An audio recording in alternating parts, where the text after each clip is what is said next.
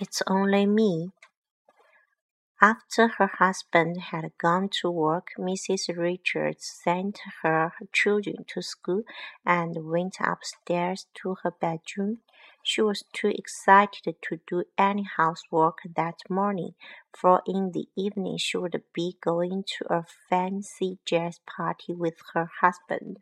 She intended to dress up as a ghost, and as she had made her costume the night before, she was impatient to try it on.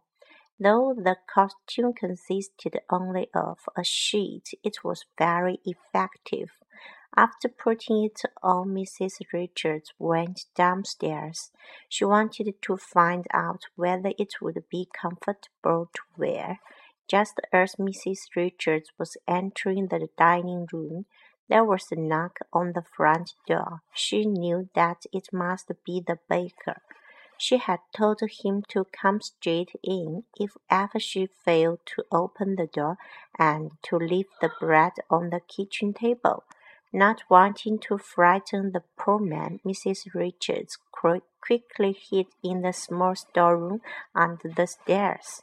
She heard the front door open and heavy footsteps in the hall. Suddenly the door of the storeroom was opened and a man entered. Mrs. Richards realized that it must be the man from the electricity board who had come to read the meter. She tried to explain the situation, saying it's only me, but it was too late.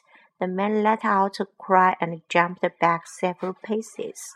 When Mrs. Richards walked towards him, he fled, slamming the door behind him.